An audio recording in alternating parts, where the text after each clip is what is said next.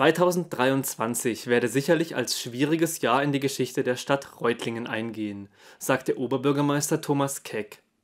So wie die vergangenen Jahre auch, war es von der Haushaltskrise geprägt. Hinzu kommen die Krisen und Kriege der Welt, sei es in der Ukraine oder in Israel.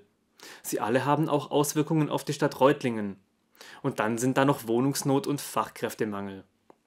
Während Pläne zur Neugestaltung des Marktplatzes in der Schublade bleiben müssen, kümmert sich die Stadt nur noch um die drängendsten Probleme. Zum Beispiel, dass die Häuserzeile in der Oberamteilstraße nicht einstürzt. Spatenstich mal anders. Im November begann der Bau am Haus Oberamteilstraße 34. Die Funktion des neuen Hauses ist es, die Nachbarhäuser, eine der ältesten Fachwerkhäuserzeilen Deutschlands, zu stützen und zugleich für Besucher zu erschließen. Und so soll es aussehen, mehr ein Phantom als ein Haus. Eine Fachwerk-Glaskonstruktion soll den Eindruck erwecken, das Haus bestehe nur aus Licht und Luft. Zugleich wird auch die historische Häuserzeile selbst saniert. 700 Jahre äh, Stadtgeschichte und ähm, schwerst geschädigt. Wir müssen sie retten. Es ist viel zu lange nichts geschehen. Und deshalb gibt es jetzt auch keinen Aufschub mehr. Wie ich schon öfters gesagt habe, wir sind hier am Zollerngraben in der Nähe. Das nächste Erdbeben kann das letzte sein. Es müsse etwas geschehen, so Oberbürgermeister Keck, und es geschieht auch was. Schon seit Januar des vergangenen Jahres ist die Oberamteistraße gesperrt und die Sanierung der historischen Gebäude läuft seit März auf Hochtouren. Wir müssen diese Häuser retten und wir werden sie zu einem Alleinstellungsmerkmal für diese Stadt machen. In der ganzen Konstruktion, so wie es geplant ist, auch mit dem stützenden Haus, mit Glasschindeln verkleidet. Das wird, bin ich ganz sicher, große Menschenmengen nach Reutlingen holen. Große Menschenmengen soll auch die Bundesgartenschau ins Echertstal holen. Aber das ist alles noch Zukunftsmusik. Im vergangenen Jahr haben die fünf Echertstal-Gemeinden erstmal eine Machbarkeitsstudie auf den Weg gebracht. Ergebnisse werden dieses Jahr erwartet. Die Bundesgartenschau ist für 2039 geplant. Auch wenn man, wie ich von der Buga selber jetzt so nichts mehr hat im Amt, ja, die wird kommen, da komme ich dann wahrscheinlich mit dem Rollator oder mit dem Stöckle versteckt, da gehen wir dann miteinander hin. Auf jeden Fall. Ja, 2039. Ähm, aber man muss die Bretter bohren. Man muss die Bretter bohren für die Zukunft. Ein weiteres großes Zukunftsthema ist die Regionalstadtbahn. Und hier geht es gerade um die Frage, wo sollen die neuen Trassen entlang führen.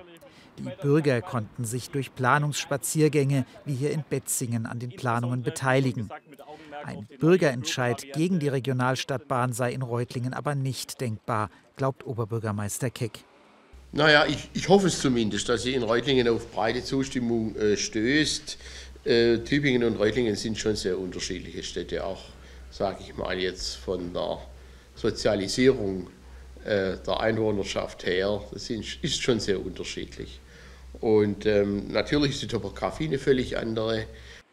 Hinzu komme die Vergangenheit Reutlingens. Viele Bürger haben noch Erinnerungen an die alte Straßenbahn, die bis in die 70er hier gefahren war. Dadurch ist Reutlingen, so Keck, eine sehr straßenbahnaffine Stadt. Doch auch die Regionalstadtbahn ist Zukunftsmusik. Ein Thema, das die Gegenwart und so auch das vergangene und das jetzige Jahr dominiert, ist der Haushalt. Reutlingen ist chronisch klamm, große Sprünge sind da nicht drin. Ich hätte einen fertigen Plan zur Neugestaltung des Marktplatzes in der Schublade, der aber millionenschwer ist. Das kann man sich nicht leisten auf absehbare Zeit. Aber was kann man sich in diesen Zeiten noch leisten? Klar ist, auch der Doppelhaushalt 2024-25 kocht auf absoluter Sparflamme. Denn die Stadt will wieder aus der finanziellen Misere herauskommen, aber das ist nicht einfach.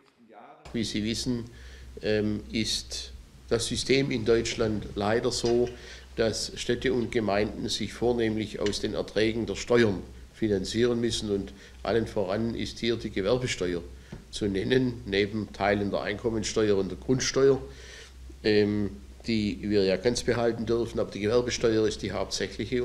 Und die seien sehr schwierig vorherzusagen, so Keck. Trotzdem gäbe es einiges, was ihn optimistisch stimme. Die neue Porsche-Chipfabrik zum Beispiel. Oder die Eröffnung des Texoversums, das Textilforschungszentrum an der Hochschule Reutlingen. Eines der Highlights des Jahres. Auch kulturell hatte Reutlingen im vergangenen Jahr einiges zu bieten. Vom Schwörtag, erstmals seit dem Eintrag ins immaterielle Kulturerbe, bis zum Reutlinger Herbst, dem Weindorf um die Marienkirche. Aber ein ganz besonderes Highlight für Keck ist die Württembergische Philharmonie. Wir haben eines der besten, wenn nicht das beste Philharmonische Orchester im Land Baden-Württemberg. Wir haben die hervorragende Stadthalle mit ihrem gigantischen Konzertsaal.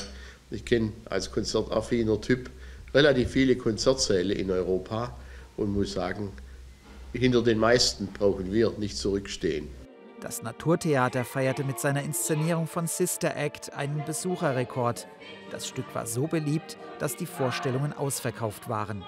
Deshalb steht die Komödie auch dieses Jahr auf dem Spielplan.